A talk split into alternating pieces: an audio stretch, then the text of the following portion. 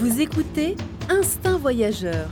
Vie nomade et voyage, indépendance, suivre sa voie. Avec Fabrice Dubesset, plusieurs fois par mois, des conseils, réflexions et interviews pour booster votre vie et oser le monde. Tout de suite, un nouvel épisode avec Fabrice. Bonjour à tous et bienvenue pour ce nouvel épisode euh, du podcast Instinct Voyageur. Alors aujourd'hui, aujourd'hui je suis avec euh, Jean-Pierre Brouillot. Euh, bonjour Jean-Pierre. Bonjour Fabrice. Alors Jean-Pierre, tu es, euh, tu es, tu es, euh, tu es un voyageur, euh, écrivain voyageur aveugle, c'est cela? C'est ça, oui. Et donc, bah, j'ai- je suis un peu tombé par hasard, justement, on en parlait là juste avant, je ne me rappelle plus comment je suis tombé sur ton blog, mais en tout cas, j'y suis tombé et j'ai trouvé, bah, j'ai trouvé ton blog super intéressant, ton histoire incroyable, enfin, voire fascinante, puisque voilà, pour, pour résumer là en deux mots, là, tu, tu, as, été, euh, tu as été frappé, hein, tu m'arrêtes si je dis des bêtises, tu as été frappé de cécité à 15 ans. C'est Et ça. ouais. euh, voilà, à Ouais. 16 ans, tu as décidé de partir sur les routes du monde et tu as voyagé pendant des années bah, voilà, avec ton Oui. handicap. Oui.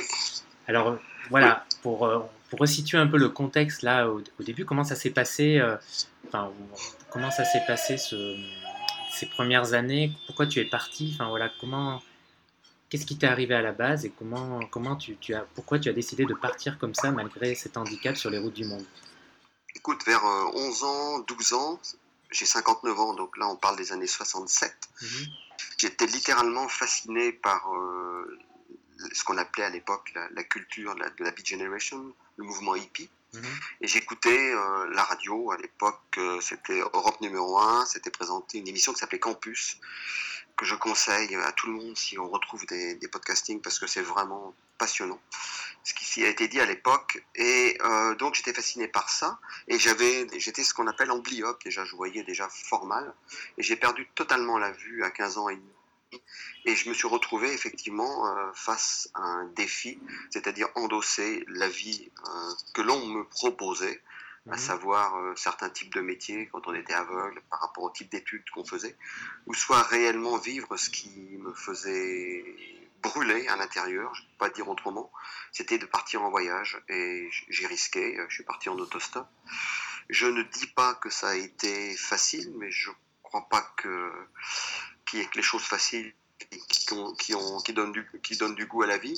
Ça a été même parfois euh, compliqué, même très compliqué, mais ça permet de grandir Mhm. et, et d'accepter ce qui, ce qui fait peur, parce que je crois que c'est fondamental de faire face à la peur pour euh, dépasser certains stades et pour, euh, pour justement euh, accomplir nos Mhm. rêves. Donc je suis parti vers 16 ans sur les routes en autostop et au départ très motivé pour retrouver la grande famille qu'on appelait hippie à l'époque. Mhm. Donc Istanbul, Amsterdam, Londres, Istanbul et après partir sur la route des Indes pendant plusieurs années. Quoi avec évidemment cette grande station à Katmandou. D'accord, mais, mais euh, un an après seulement euh, voilà, être frappé par cet handicap, tu, n'as pas été tétanisé par la peur euh, de partir comme ça seul Enfin, qu'est-ce, qui, qu'est-ce que tu t'es dit dans ta tête exactement? Qu'est-ce qui a fait que tu as, que tu as franchi le pas? Écoute, moi je dirais aujourd'hui, parce qu'évidemment, quand on regarde son passé, on l'interprète toujours, je dirais que le désir a été plus puissant que la peur. Mhm. Voilà, c'est ce que je dirais aujourd'hui. À, euh, à l'époque, ça s'est euh, concrétisé un peu. Voilà, d'une certaine manière, euh, j'étais chez mes parents, j'étais absolument ingérable, donc il n'y avait plus aucune école d'aveugle qui voulait de moi en France.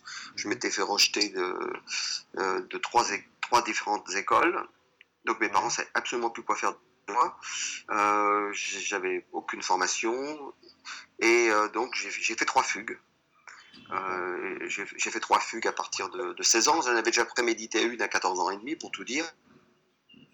Mhm. Mais Oui, après- t'as- t'avais Et, euh, ce- je- ce je suis parti sur les routes. Ah oui, complètement. Ah bah, ce oui, oui, oui, oui, ça, le, le- le mouvement était absolument. euh, aller voir ailleurs, c'était absolument indispensable pour moi. Et si tu veux, euh, oui, j'ai fait trois fugues, et puis au bout d'un moment, mes parents, ils en ont eu marre de m'envoyer Interpol, la police sur le dos. Ouais. Un, un passeport et surtout à une émancipation. Et là, à partir de ce moment-là, j'ai pu vivre pleinement euh, ce, ce- ce désir d'aller respirer euh, sous ce désir, latitudes. ce désir, tu l'avais, euh, tu l'avais avant d'être frappé par, par ton handicap, en fait. complètement. Mais je, enfin, bon, j'ai jamais, j'ai toujours été euh, amblyopes parce que j'ai perdu mon premier œil, j'avais deux mois, mhm. donc je m'en souviens plus. Et, et, l'autre euh, avait une vision quand même très, très diminuée jusqu'à ce que la, vision disparaisse complètement euh, à 16 ans. Donc j'ai toujours eu, j'ai toujours été malvoyant en fait, avant de, devenir franchement aveugle. D'accord. J'imagine que tes proches, tes parents, ils ont, ils ont, essayé de te décourager de partir. Bah, oui, bon, de toute façon, c'était pas le. À l'époque, moi, je, je viens d'un milieu très, euh, comment dire, euh, paysans plutôt, des, des, des gens qui, n'avaient absolument pas de, de bagage culturel, à qui ça ne parlait pas du tout euh, ces, nouveaux paradigmes de, de, vie, communauté, nomadisme, mhm. Euh, voilà, vie précaire probablement. Pour, oui, ça ressemblait vraiment à une vie précaire. Ça ressemblait probablement même à une clochardisation de, leur fils. En plus avec, euh, tu sais, les, les, accoutrements de l'époque, les grands cheveux. Mon, mon père, ah oui, mon, père a été militaire. Faut que je signale ça quand même. C'est ah intéressant. Donc pour lui, c'était absolument, c'était absolument pas, compatible. Donc il y a eu beaucoup de conflits. Je, je, suis, je suis parti avec, euh, sur des conflits. D'accord, ouais, t'es pas parti avec leur accord, quoi, avec leur bénédiction. Jusqu'à non, jusqu'à ce qu'ils euh, en aient vraiment marre et qu'ils décident de m'attribuer cette euh, émancipation. Mais bon, ils me l'ont donné, j'avais 17 ans, tu vois. D'accord, donc tu es parti euh, à 16 ans, alors tu, tu, as pris la direction, tu m'as dit, de l'Asie? Non, non, au départ, non, parce j'avais pas de papier. Donc au départ, je restais euh, en France. Euh, j'allais à Paris. Bon, j'ai réussi à rentrer quand même avec une carte d'identité. J'ai réussi à à Amsterdam, en Belgique, à Londres. Mais c'est qu'après, que lorsque j'ai eu un, passeport, que j'ai pu partir, donc j'avais 17 ans et demi, j'ai pu partir à Istanbul. Et là, j'étais tout seul. Ça a été euh, assez comment dire, euh, étayé d'anecdotes, tu vois. quand je suis arrivé à Istanbul, par exemple, la première chose qui m'est arrivée, euh, quelqu'un m'a fouché ma canne blanche. Je suppose un gamin. J'étais, euh, j'étais dans la gare d'Istanbul et j'ai senti la canne. Je, m'y attendais pas du tout. J'essayais de me repérer là le long du quai. Je descendais du train. J'écoutais. J'étais là tout, vraiment très concentré pour essayer de savoir exactement vers où je devais aller. Et et quelqu'un m'a enlevé la canne, ouais. Et je suppose que c'est un mot. Et, alors là, là, ça a été, je crois que ça a été un des, un, des premiers, euh, comment dire ça, un raz de marée dans ma vie. Je, me dis, raz de marée, je dis, raz de marée, euh, je sais, toi, je, je, savais plus, j'étais complètement. Euh, t'imagines, tu es aveugle, sur un quai de gare dans un pays où tu, tu parles pas la langue, euh, j'avais à peine trois sous en poche, enfin, j'étais dans une fragilité extrême, là, quoi. Mhm. et, et, on, m'enlève la, seule possibilité de me déplacer en, essayant de me repérer un, tout petit peu, la canne blanche. Mhm. Et finalement, je pense que c'est un gamin qui me l'a fauché, et je me suis assis, je me suis, je suis rentré dans, le, dans la respiration pour essayer de me calmer, de, de laisser tomber un peu l'énorme vague euh, raz-de-marée, comme je disais, émotionnelle, et euh, puis pour voir si d'essayer d'écouter un conseil qui venait d'un endroit tranquille, en moi, non pas de la colère et, et, de la peur, tu vois. Et à ce moment-là, ben, il y a quelqu'un qui est revenu vers moi, qui m'a tapé sur l'épaule et qui m'a rendu ma canne. Ah, super. Ouais, ouais, ouais. là, tu as dû être soulagé, gros, soulagement. Là. Ben oui, là, là, là, quelque part, je me sentais comme, comment dire ça, on me, on me donnait, comme si la vie me, me donnait la, la, permission de, de continuer euh, ma vie d'errant, quoi. Hmm. Ma, vie, ma vie de nomade, quoi. Et donc, après Istanbul? Oh bah alors écoute, après Istanbul, ça a été la route traditionnelle de l'époque rencontré beaucoup de monde. Je suis parti en Iran, j'ai beaucoup voyagé en Afghanistan, euh, Pakistan, l'Inde, le Népal. Et ça, ça a été ça a duré plusieurs années. Mhm. Et ensuite, ils bon, ensuite, moi, j'ai trouvé que c'était trop. Euh, euh, je, je, veux dire qu'il y avait une espèce de, de, conformité. On, on, était quand même assez les, un, peu les copies conformes. On se disait très marginaux, alternatifs en fait, on était très quand même très copie conformes les uns des autres. On avait des idées un peu communes, patati patata. Donc j'ai vraiment, j'ai rencontré un, garçon en Afghanistan qui lui arrivé d'un long périple à travers l'Afrique noire Mhm. et on sympathisait, c'était un Français, et on a décidé de partir vraiment plus euh, à l'aventure. Et là, à partir de ce moment-là, ben voilà, on est parti, euh, on est resté longtemps au Moyen-Orient, on a, on a vécu au Soudan, euh, toutes sortes d'aventures, remonter le Nil Blanc, de traverser toute l'Afrique noire à pied, sans un sou. Ah ouais. Euh, voilà, on- là, on a voyagé euh, longuement et, et on a vécu, vécu chez les Pygmées, dans la, dans la, fo- dans la grande forêt euh, au. Zaïre. Euh, donc ça, ça a commencé ma, ma, ma vie à proprement dit euh, d'aventure. Ouais. Après, j'ai rencontré d'autres gens avec qui je suis allé. euh, après, j'ai eu une longue période en Amérique du Sud, notamment longuement au Pérou. Ouais. Donc là, on est dans les années. Là, on est dans les années. Là, on, bah écoute, on, on- on- on a commencé en 72 quand j'avais 16 ans. Et là, quand je parle d'aventures euh, plus euh, amazoniennes euh, et autres, c'est 80 déjà. Mhm. 81, 81, 82. Mhm. Après, j'ai remonté, j'ai traversé en- tout, tout en autostop avec euh, une, une- une femme que j'avais rencontrée au Pérou. J'ai rejoint le, le Canada en autostop. Après, on est rentré en, en Europe euh, Mhm. quelques mois pour vendre un peu des bijoux, enfin un peu comme on faisait à l'époque. Et puis après, on est reparti en Asie. Après, ça a été le Pacifique. Enfin, ça n'a jamais arrêté, en fait. Et même quand je me suis installé par la suite euh, en Ardèche, Mhm. dans un tout petit village dans le sud de l'Ardèche qui s'appelle La Boule. Euh, Quand je me suis installé là-bas, ben, je partais quand même, on va dire, 3-4 mois par an euh, Ouais. voyager. Donc là, après, c'était des voyages plus euh, éclairs, tels que le, le, le Yémen, euh, je sais pas, le Burkina Faso. D'accord. En fait, tu n'as jamais, ouais, tu n'as jamais vraiment arrêté depuis. Non, non, non, ben, même là, là, là, là, cet été- là, cette année, je suis allé, je suis allé, tout, je suis allé trois fois au Maroc, et puis je suis allé en Grèce, je suis allé au Portugal, j'ai passé tout l'été au Cambodge, et puis là, je repars en, en Éthiopie dans, dans 8 jours, là. D'accord. Ah, l'Éthiopie. J'aimerais beaucoup y aller. voilà. C'est une chouette. euh, Bah, écoute, je te raconterai, euh, Ah ouais, bah ouais. Je te raconte quand j'aurai un peu... Mais dis-moi, Jean- Jean-Pierre, il faut quand même. Oui. Tu imagines, je sais pas si tu as conscience, tu imagines que pour la- le commun des mortels, euh, c'est incroyable. Enfin, ils, ils ont du mal à réaliser que voilà, sans la vue, tu peux comme ça voyager, partir comme ça en solo sur les routes du monde. Parce que tu vois, parfois je reçois des mails de lecteurs qui, bah, qui ont un peu des- de l'appréhension de partir comme ça en voyage alors qu'ils ont toutes leurs capacités euh, intellectuelles et physiques.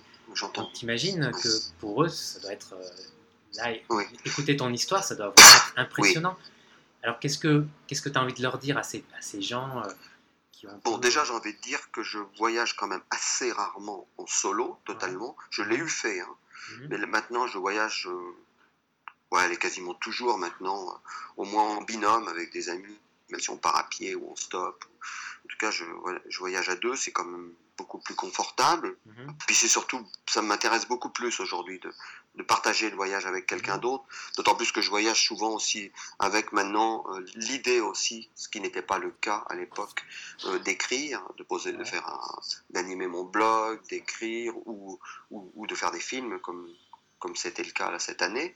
Ouais. Et euh, mais, mais après, ce que ça, moi une chose dont je suis conscient et que j'aime beaucoup dire, c'est que si j'avais pas rencontré quand j'étais seul, par exemple, Mhm. les autres dans ce monde, je n'aurais jamais rien fait. Sans les autres, on, on fait rien. Donc moi, ce que je donnerais comme conseil, que l'on soit euh, aveugle ou, ou- ou pas aveugle, c'est simplement euh, à un moment donné euh, faire confiance à l'humanité. C'est-à-dire, euh, je crois qu'on peut pas voyager avec de l'appréhension.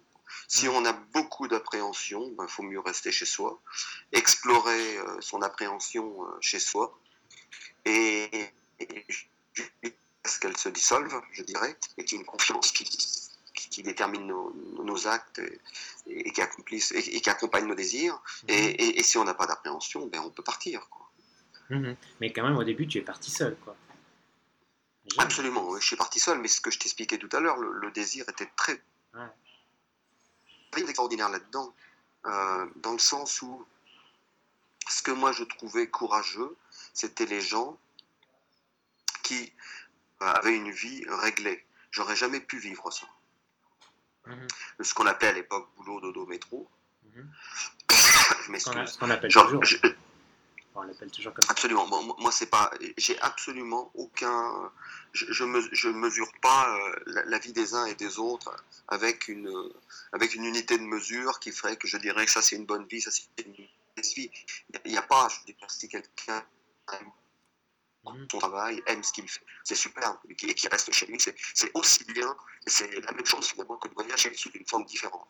On est bien d'accord. La chose qui est quand même très importante, si on écoute et si on est fasciné par le monde du voyage et qu'on reste chez soi et qu'on ne part pas, on est malheureux. Donc l'idée, c'est d'être heureux. Et, Ah pour oui, être heureux, il faut accomplir absolument ce qui nous signe, ce qui est important pour nous. C'est-à-dire, si c'est le voyage, c'est le voyage. Si c'est rester chez soi et accomplir des choses chez soi, c'est pareil. Tout à fait, oui. Voilà. écouter Donc ses moi- désirs et ses pulsions. Il faut, faut suivre, Ah, écouter son complètement. cœur. quoi. Complètement. Et je veux dire, l'idée quand même, c'est d'être, euh, de se coucher le soir en étant tranquille, en se disant ce que j'ai vécu aujourd'hui, euh, ça me correspond. quoi. Mhm. Parce qu'autrement, on vit dans une vie de frustration totale. Et, et alors, encore une fois, que ce soit une vie de voyage ou que ce soit une vie euh, euh, pépère, Mhm. bah, bah, pourquoi pas, quoi. Mais il faut choisir sa vie. Non, tout à fait, en effet. Il faut avoir le choix. C'est ça euh, l'important, c'est suivre, avoir Oui. le choix et faire ses choix. Et souvent, l'histoire de peur, euh, moi je crois aussi que c'est souvent la peur, on l'utilise souvent pour se, pour se cacher, ou alors euh, euh, c'est parce que le désir n'est pas suffisamment prégnant, il n'est pas suffisamment euh, fort. Mhm. Le, le désir abolit la peur. Mhm. Pas, pas totalement, il reste une peur euh, raisonnable, c'est-à-dire une, une peur biologique. Je sais pas, moi, il, il m'arrive, il m'arrive des fois, je sais pas, dans les montagnes du Guatemala, les, quand les types ils conduisent comme des dingues en camion ou, ou voire dans les, dans les bus, hein, et qu'on passe le long des ravins, et que je suis avec quelqu'un qui me décrit euh, qu'on frôle les ravins, bon, je, je, je, je, je suis pas, je suis pas indifférent à ça, quoi. Mhm. Bien entendu. Ju- Justement, euh, puisque tu parles de ça, comment tu. euh, comment dire Comment. Là, là tu parles du, de cette anecdote avec, avec ce ravin et cette personne qui te décrit le ravin. Oui. Euh, c'est souvent comme ça, c'était souvent comme ça lors de tes voyages. Quand on est aveugle, ju- justement, on a besoin de, de- de quelqu'un à côté pour, pour nous retranscrire un peu. Euh, enfin, là, j'ai- j'ai- là, je, je navigue Oui. un peu, là, je parle un peu. euh, euh, Oui, mais tu veux dire un descriptif Voilà. euh, Oui et non, si tu veux. Moi, je suis pas un, un aveugle assoiffé ouais. de, de l'objectivité des choses. Je ne voyage pas pour chercher à voir alors que je ne vois pas. Je voyage parce que c'est le, désir qui me pousse en avant, mais quand j'essaye de, quand je pose la question pourquoi, je ne réponds pas et je ne chercherai pas à répondre. Ça ne, je cherche même pas la réponse. Je pourrais donner des réponses euh, plus ou moins convaincantes, intellectuelles et tout ça, mais c'est, je sais très bien que tout ça, c'est pas, c'est pas, c'est pas satisfaisant. Je voyage parce que je ne peux pas faire autrement. C'est ma vie aujourd'hui. Mais je ne cherche pas à, à- à ramener, euh, quand je vais rentrer d'Éthiopie, par exemple, Mhm. on va chercher à dire aux gens, bah, attends, l'Éthiopie c'est comme ci, l'Éthiopie c'est comme ça. Tu sais, à tel endroit, euh, y a, il y a un- je suis allé sur un lac de cratère, il y avait des oiseaux, tatati tatata. Non, moi je vais raconter mon voyage en Éthiopie, je vais pas raconter l'Éthiopie objective à voir, quoi. Tu vois?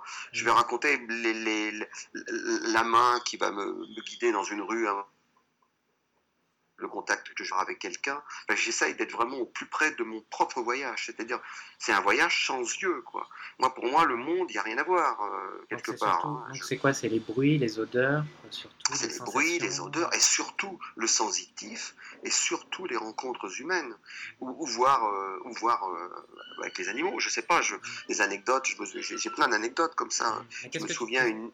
Une nuit en Australie où il y a un wombat qui est venu près de ma, près de ma tente et je suis sorti et j'ai réussi à Ah, le sont- toucher. C'est fantastique. hein. Elles sont marrantes. hein. Ah, c'est étonnant, hein, Ah vu, de...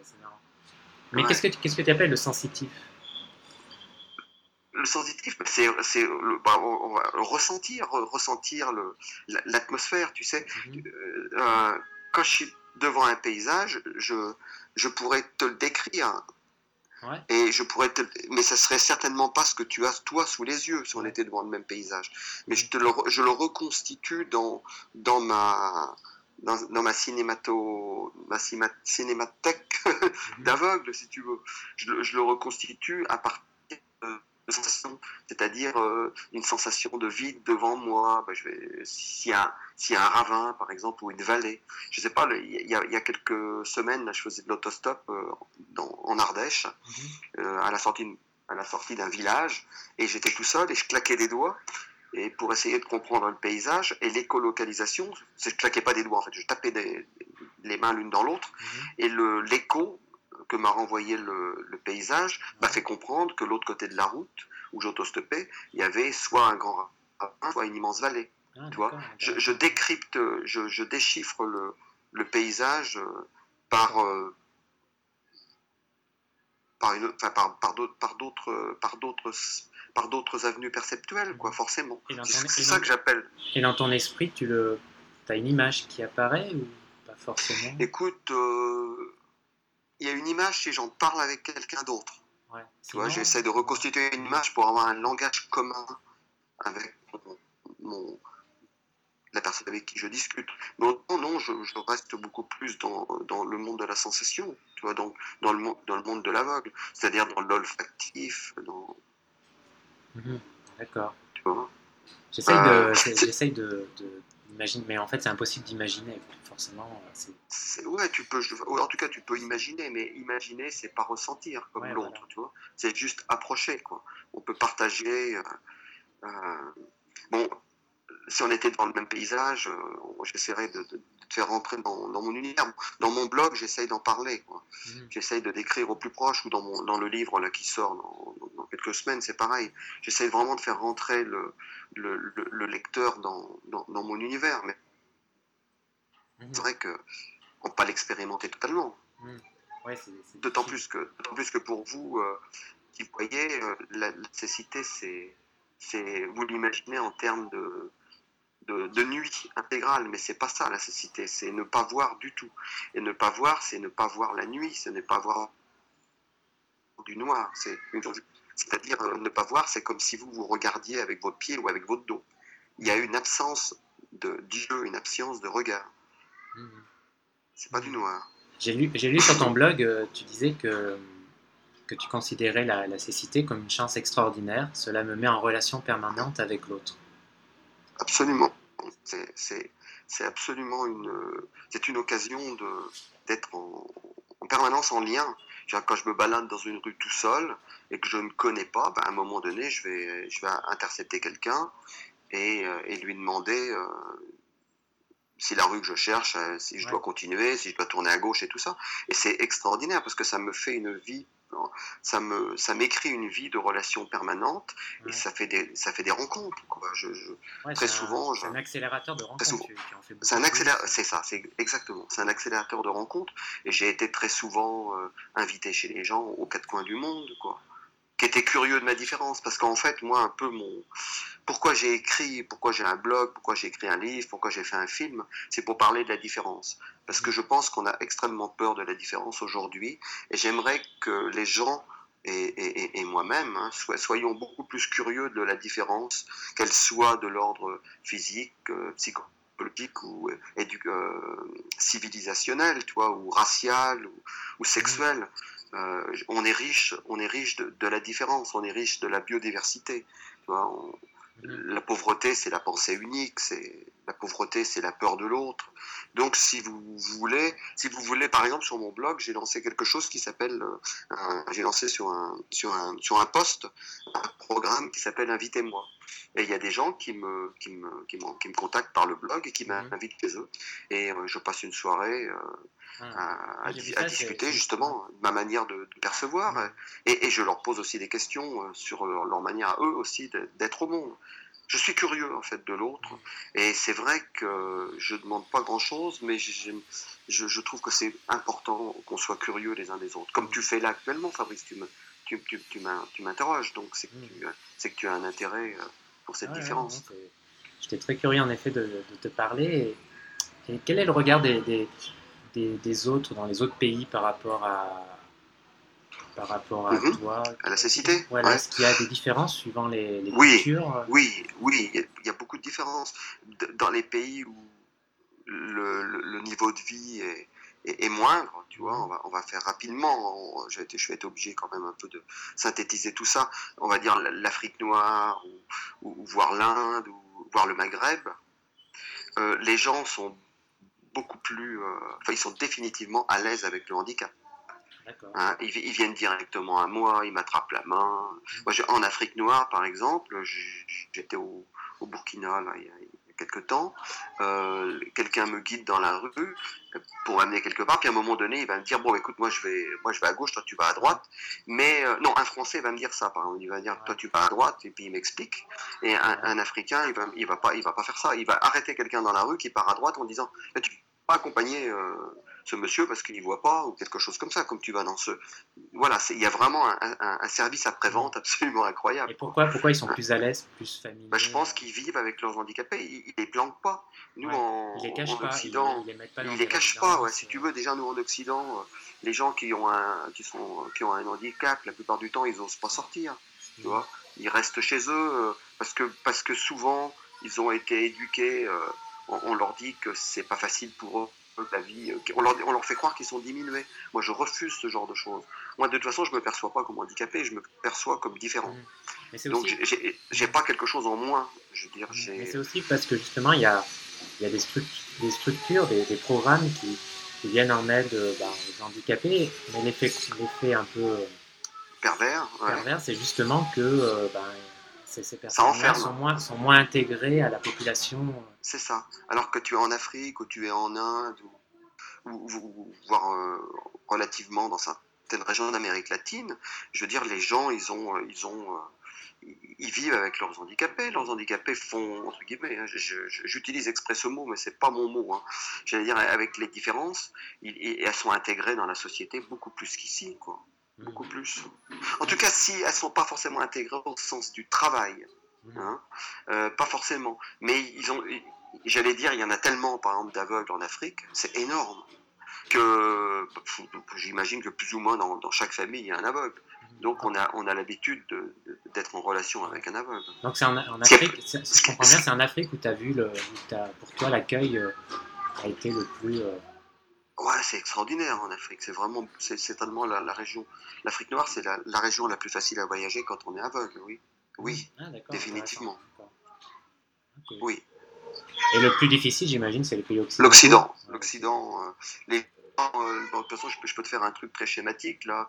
Euh, je, sors dans la rue là maintenant, je suis dans un endroit que je connais pas. On va parler de la France. Hein. Mhm. Euh, ben, j'ai beaucoup de mal à. Les gens s'arrêtent pas la plupart du temps. Les jeunes, les, les, garçons de 18 à 40 ans ne s'arrêtent jamais. Euh, de temps en temps des jeunes filles de 18-20 ans, et après c'est des, des, étrangers, les, les, Maghrébins, les Africains qui s'arrêtent volontiers pour aider, même toujours, et puis les gens âgés, euh, les gens de, de, mon âge, à partir de 60 ans, oui. Mhm. ouais. D'accord. Donc, euh, donc quand tu voyages par exemple en Asie, Amérique latine ou, Afrique, tu as constamment quelqu'un bah, qui, qui, vient vers toi pour t'aider, par exemple monter dans, dans un bus. Oui, très facilement. Bon, après, je peux. Mhm après, après c'est pas 100% ce que je dis là, mais c'est beaucoup plus. Là, par exemple, j'étais dans un, je, suis monté dans un TGV il y a, il y a quelques jours là, en France, et euh, bah, évidemment, moi, j'avais mon numéro de siège, je peux pas le lire tout seul le numéro de siège, donc je, je marche dans le dans le compartiment et, je demande à voix haute s'il y a quelqu'un qui peut m'indiquer, voilà, je suis aveugle, euh, monsieur, dame, si quelqu'un peut me dire où est le numéro 71. Et, et personne ne répond, quoi. C'est quand même impressionnant. Il faut, non, en général, non. Il faut que j'insiste plusieurs fois.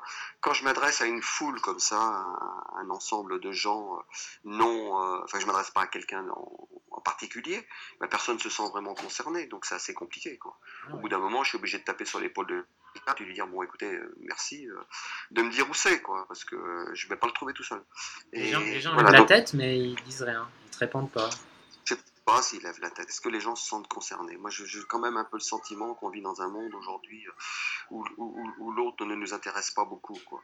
Et c'est quand, même, quand même grave parce que, oui, oui, c'est quand même, je, mesure mes mots. Euh, on, vit, on vit tous ensemble, quoi.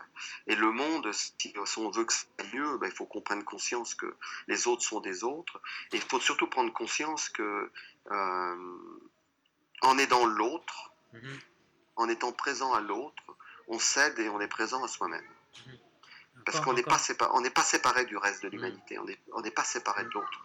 Et c'est justement cette croyance aujourd'hui où je dois m'en sortir tout seul, écraser l'autre, être meilleur que l'autre et tout ça, c'est là où ça nous mène aujourd'hui à ce monde euh, aberrant. Encore faut-il lever les yeux de son écran ou de sa tablette ou son smartphone? Enfin, je dis pas que c'est à cause de ça, mais ça aide pas forcément. Euh. Non, ça n'aide pas beaucoup. Ça n'aide pas beaucoup, effectivement. Je, vois bien les, gens en ville, enfin partout hein, maintenant quand je parle avec quelqu'un, la, la, plupart des gens sont effectivement déjà sur des. Quand j'interpelle les gens dans la rue, ils sont souvent sur des écrans, ouais. ouais, ouais voilà, et quand moi, enfin, en effet, je me rappelle il y a 10 ans, j'ai pas mal voyagé en Afrique de l'Ouest, je prenais les taxis brousse, euh, bah personne n'était sur son smartphone, hein, on se parlait, euh, on est serré, on se parle. Ben voilà, ça. Déjà, on est serré, tu, comme tu le dis, toi. Là-bas, on n'est pas chacun sur sa place, on est à moitié sur les genoux du voisin, quoi. Donc, on est. Ça facilite on est... le contact, quoi. Ah, bah, complètement, complètement. C'est quand tu, si tu veux te bouger, euh, ben, il y a toute la petite brousse qui est, obligée de bouger quand tu bouges ton bras. Mmh. Donc là, au moins, on sent qu'on est reliés les uns aux autres, tu vois. C'est effectivement beaucoup plus euh, en lien, quoi. Mmh. Et donc, pour toi, enfin pour toi, voyager, oui, finalement, ça a jamais, malgré ton handicap, ça n'a jamais été une difficulté.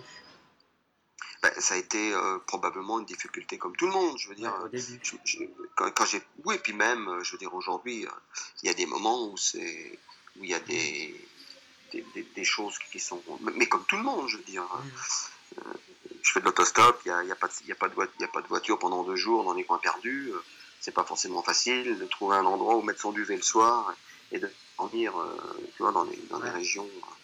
Je, raconte ça parce que ça m'est arrivé là, il, y a, il y a deux ans. Hein, j'étais en Albanie, euh, enfin la frontière gréco-albanaise, mhm. et euh, j'étais avec ma fille euh, qui je voyage souvent, hein, qui avait 19 ans à l'époque. Et on s'est retrouvé dans une région complètement perdue, les voitures s'arrêtaient pas.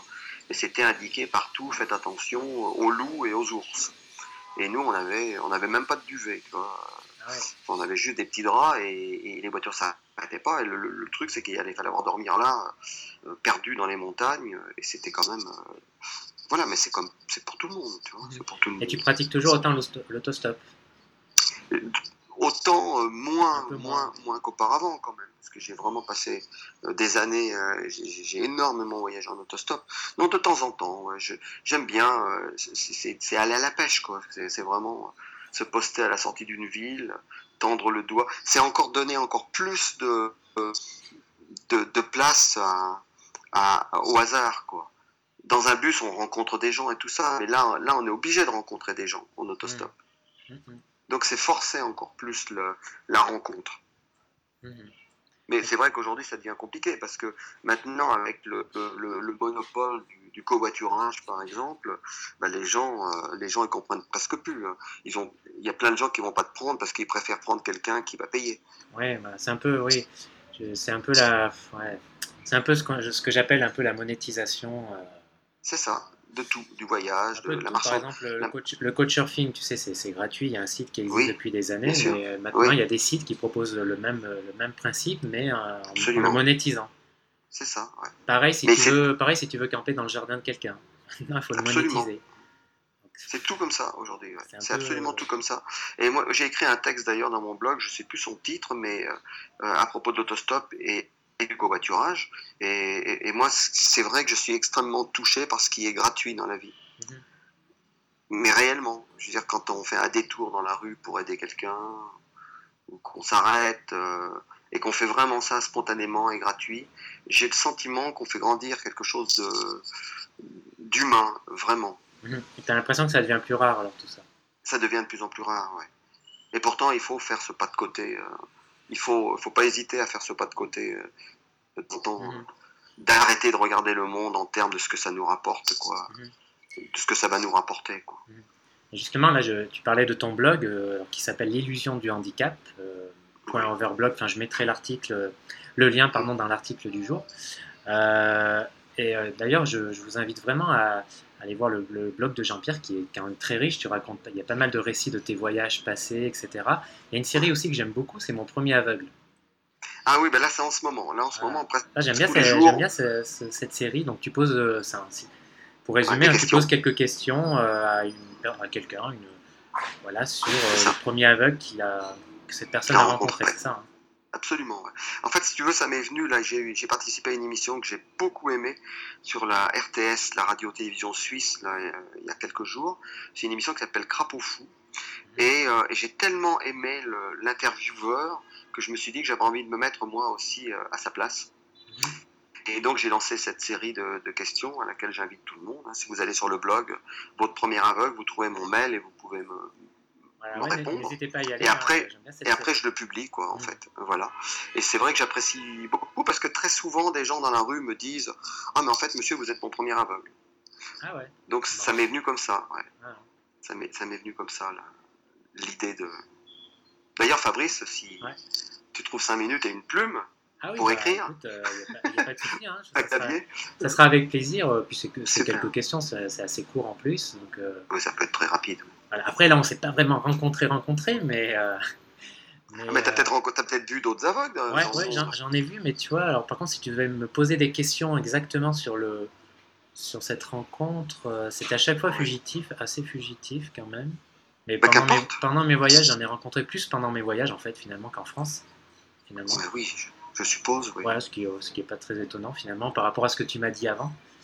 Oui, euh, on les voit beaucoup plus dehors. Et puis, euh, voilà, mais tu n'es pas obligé d'avoir eu, dans, dans, dans, mon questionnement, votre premier aveugle, il y a des gens qui m'ont répondu qui n'ont jamais eu de, de, de, rapport direct avec des aveugles, qui en ont simplement vu dans la rue et, ce que ça a provoqué en eux la première fois, tu vois. Mmh. Simplement, ah tu vois. Avec plaisir, ouais. Avec plaisir. On, en reparle après euh, l'interview. Oui. Et bah, d'ailleurs, là, il faudrait bientôt qu'on termine l'interview. Il y a déjà 5, ça fait déjà 55 minutes qu'on parle. Tu vois, on va battre le record euh, du podcast. J'en reviens pas. Hmm. Voilà, ça passe vite. Euh. alors peut-être une dernière question. Euh, tiens, si tu nous, est-ce que est-ce que si tu nous racontais un peu une, je sais pas, une anecdote vraiment. Bah, je sais que tu en as plein sans doute, mais une anecdote parmi les, les plus, les plus mémorables là tu as tout de suite là à l'esprit qui te vient à l'esprit là comme ça une rencontre en voyage une, une impression, je, sais pas, une... Ouais, ouais, ouais. je sais, c'est dur. Bah, c'est dur. Oui, ouais, c'est vraiment des, des milliers de choses qui me remontent là. C'est marrant parce que là, ce qui me venait, mais c'est pas. Est-ce que c'est une question par rapport à la cécité ou pas? Parce que ce qui me venait, c'était une histoire au Guatemala, mhm. euh, un matin où je devais prendre un, un bus à, à, 5 heures du matin et j'ai jamais pu me lever, j'ai jamais pu me réveiller. Euh, pourtant, la, la, la, femme avec qui je voyageais m'a secoué les épaules le matin mhm. pour me lever et j'ai pas pu je sais pas, c'était impossible. Et euh, voilà, donc on a raté le bus. Et après, on est parti en, en autostop sur les coups de 8-9 heures du matin. Et en fait, on a trouvé une espèce de collectivo, là, un bus collectif. Là. Mhm. et, et, et, on a découvert, je sais plus, 15-20 km plus loin, sur la route qu'on devait emprunter avec l'unique bus de la journée qui partait trop tôt le matin pour moi, euh, ben, qu'il était, euh, il était quelques dizaines de mètres plus bas dans le, dans le, dans le ravin. Et, ah. il venait de remonter 30 corps on aurait dû être dedans, tu vois. Ça, c'est pas vraiment une anecdote euh, spécifique au fait d'être aveugle, hein, mais c'est quelque chose qui m'a quand même profondément marqué. Ah oui, j'imagine, C'était euh, donc c'est pour ça que je parlais de ravin tout à l'heure parce que j'ai toujours un peu des appréhensions. Ça me renvoie toujours à cette image première. Ouais, là, tu t'es dit. Euh, mais après, après, j'ai, après anecdote strictement aveugle. Bah, écoute, dans, dans, le Guerrero, au fin fond du Mexique, je fais de l'autostop avec une jeune fille de 17 ans. Euh, blonde, donc c'est important quand même au Mexique. Et à un moment donné, euh, on est en autostop et les militaires nous tombent dessus, enfin ils viennent nous voir. Il y a un camp de jeunes militaires armés jusqu'aux dents euh, sur le bord de la route. Il y, a, il y, a, justement une route déserte entre Puerto Escondido, à l'époque il n'y avait rien du tout, hein, et, et, Acapulco. Mhm. Il y a, on peut dire le, le semi-désert, la route, et puis il y a la plage. Et là on est, la nuit va arriver et il y a et qui veulent absolument, euh, évidemment, euh, embarquer ma copine. Et, c'est très clair que, que si elle n'accepte pas, ils la violeront. Et moi, je suis complètement démuni. Comment je vais la protéger? Comment je vais faire? Et, euh, et, je veux dire, je ne peux pas laisser faire ça. Donc, il va falloir à un moment donné être violent. Mm -hmm. On va pas dormir là. Et ils essaient de nous embarquer dans un baraquement. Et je dis non, non, non, on continue le stop et tout. Et il y a eu un. C'était, c'était, c'était incroyable. J'étais confronté à mon impuissance de la défendre. Et, et, surtout à mon impuissance de la laisser aussi se faire euh, violer si, si, ça en était arrivé là. Donc je ne sais pas du tout ce qui se serait passé. Et il y a eu un truc complètement magique. Il y a une voiture qui s'est arrêtée. Il n'y en avait pas beaucoup de voitures qui passaient. Mmh. Et il y a un type qui, euh, qui d'autorité devait être un, un, type qui avait certainement des responsabilités dans le pays, en tout cas au niveau de l'État ou quelque chose, qui nous a, qui a engueulé les, les, les militaires, qui a dû se présenter si rapidement. Ils ont, ils ont compris que bah, qu'ils n'avaient rien à dire et il nous a pris en autostop et il nous a dit bah, heureusement que je suis passé par là. voilà, et ça c'est une anecdote. Euh, et, là j'étais vraiment confronté au fait d'être aveugle et comment j'allais gérer cette situation. Enfin, même si tu n'avais pas été aveugle, peut-être que ça aurait été euh, difficile aussi, je pense. Bien sûr. Non, mais là, c'était doublement. Toi, je me disais, je, comment je vais faire quoi? Comment je vais faire? Et je me disais, ils vont me balancer à, la mer, et puis, et puis voilà. Probablement, tu vois, parce qu'il y a comme, il y avait, il pouvait y avoir beaucoup de violence, quoi. Ouais, non, là, c'était chaud. C'était mmh. dans les années bon, 70. Ça, ça, non, ça, c'était au Mexique en, en 79. Je, je crois, oui. oui. Ouais, bon, la situation, oui. ça s'est pas mal amélioré, je pense, depuis quand même. Enfin, ça dépend, ça dépend où. Oui, oui mais enfin, bon, tu sais. Euh, voilà. Bon, je te raconte une anecdote comme ça, saisie, euh, celle qui, qui, me vient, tu vois. Mmh. Écoute, merci. Euh, ouais, c'est, les deux là sont. Les deux, le point commun, c'est que dans les deux cas, ça c'est. C'est un certain. Ouais, t'as eu de la chance, quoi. Oui, ça s'appelle la baraka, en, arabe. Et je, ouais, oui, oui, c'est, je, je, pense que j'ai, j'ai beaucoup. Écoute, la baraka, euh, j'ai un livre qui sort là dans, dans, dans un, un petit mois, mhm. et je vais te raconter quelque chose à ce propos de ce livre qui va s'appeler Aller voir ailleurs, qui est publié donc chez Point Aventure. Mhm. Et donc, euh, et c'est une, donc il, ne publie que des témoignages. Euh, de, de, de, voyageurs, d'aventuriers. Et c'est une édition qui est dirigée par mon camarade Patrice Franceschi, mhm. lui-même très grand voyageur. Mhm. Et là, j'ai justement une petite anecdote à te raconter, qui est assez extraordinaire. Patrice, en 1974, il partait au Portugal avec un copain en deux chevaux et il s'est arrêté, c'était euh, c'était le, 23 ou le 24 décembre, en pleine brousse, en pleine campagne espagnole, il voit un type faire du stop. Donc ils s'arrêtent tous les deux, ils s'arrêtent et ils sont complètement médusés quand ils découvrent que ce type a une canne blanche et un sac à dos et qui vient vers eux avec une canne blanche. Donc là, euh, ils, le prennent, ils s'arrêtent à Madrid, ils passent euh, la nuit, euh, ils vont dans une, auberge, je ne sais pas quoi. Et Patrice, qui a, vraiment bourlingué 40 ans d'aventure absolument invraisemblable dans le monde, a été extrêmement marqué par cette rencontre avec cet aveugle. Il dit J'ai passé une nuit incroyable à, servir de, à, prêter mon regard à cette personne. Et ils ont déambulé toutes les nuits et toute la nuit à bord des canons, en rencontrant des gens dans les rues de Madrid. Et euh, il y a 2-3 ans, quand il a sorti son livre euh, euh, qui raconte ses 40 ans d'aventure, qui s'appelle La dernière ligne droite, il, s'est dit une chose qui m'a vraiment marqué. C'est la première chose qui m'a vraiment marqué, c'est cette rencontre avec cet aveugle. Et ça serait bien de, le, retrouver, si c'était possible. Et il est allé sur la toile, et en fait, il est tombé sur mon, sur mon blog. Il a pensé que c'était moi, parce que bon, il se rappelait plus du nom, évidemment, il y a 40 ans. Et il m'a contacté. Et je lui dis non, non, c'est pas moi, tu vois. Moi, à cette époque-là, je faisais aussi de l'autostop, mais en Turquie. Donc, c'est pas moi. Et il n'a pas retrouvé l'autre aveugle et il m'a dit euh, si, un jour, tu as l'idée d'écrire un bouquin, euh, tu m'appelles, euh, parce que maintenant, je, suis directeur d'édition. Donc, il, mhm. il, est directeur d'édition point, point aventure, et, je te publierai. Donc voilà, et il a tenu sa parole, parce que Patrice, et je peux en témoigner pour différentes euh, raisons depuis que je suis en relation avec lui depuis euh, quelques années, c'est un homme de parole. Mmh. Ah, chouette histoire. D'ailleurs, tiens, ça, ça me donne l'idée aussi de lire son livre, là. À l'occasion, je le note quelque part. La, dernière ligne droite, oui.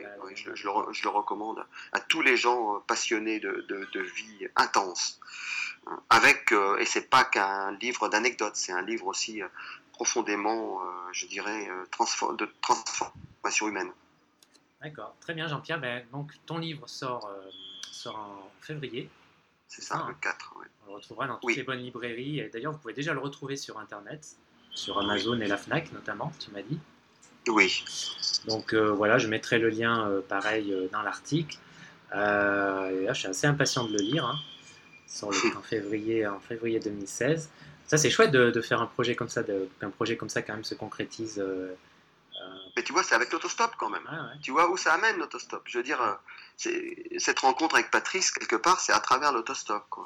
Et je dois beaucoup à ma vie d'autostoppeur. Mmh ouais, c'est un multiplicateur de rencontres. C'est une très belle définition que tu as là, Fabrice. Ouais. Bah, écoute, Jean-Pierre, merci beaucoup euh, d'avoir pris ce temps euh, en direct d'Ardèche. Euh, puisque Jean-Pierre ah habite en partie en Ardèche. il est un peu ardéchois d'adoption. Oui. Comme toi, si j'ai bien compris. Ouais, enfin, ouais, je suis même né en Ardèche. Je suis ardéchois. Enfin, on s'en fout, adoption ou pas. Oui. L'important, c'est qu'on aime l'Ardèche. Exactement, c'est un, magnifique pays. Ouais. Voilà, toi, tu es plus au sud, moi, je ah. suis plus du nord, à côté d'Annonay. Oui, mais on se rencontrera peut-être en Colombie ou en Éthiopie. Ah bah oui, ou en, Ardèche. Hein, je... tu y passes de temps en temps Ah, j'y passe souvent l'été en tout cas, en général. Ah bah écoute, t'es bienvenu, hein. tu, as mes coordonnées maintenant. Ah oui, ça sera avec plaisir. J'ai des amis là-bas vers Aubenas, parce que c'est vers Aubenas, hein, c'est ça Oui, c'est ça, tout à fait. Donc ça sera oui, oui, ma, porte est toujours ouverte à ceux qui la poussent quand j'y suis. Voilà. je, ferai une tournée, je, ferai une tournée, avec bonheur. Prochain été. Écoute, ben merci bien, euh, bonne chance pour, pour tes projets. Merci. à toi aussi. Euh, et puis on se retrouve euh, à bientôt et merci. Et merci de votre écoute à tous. à bientôt, au revoir. Voilà pour ce 22e épisode du podcast Instinct Voyageur.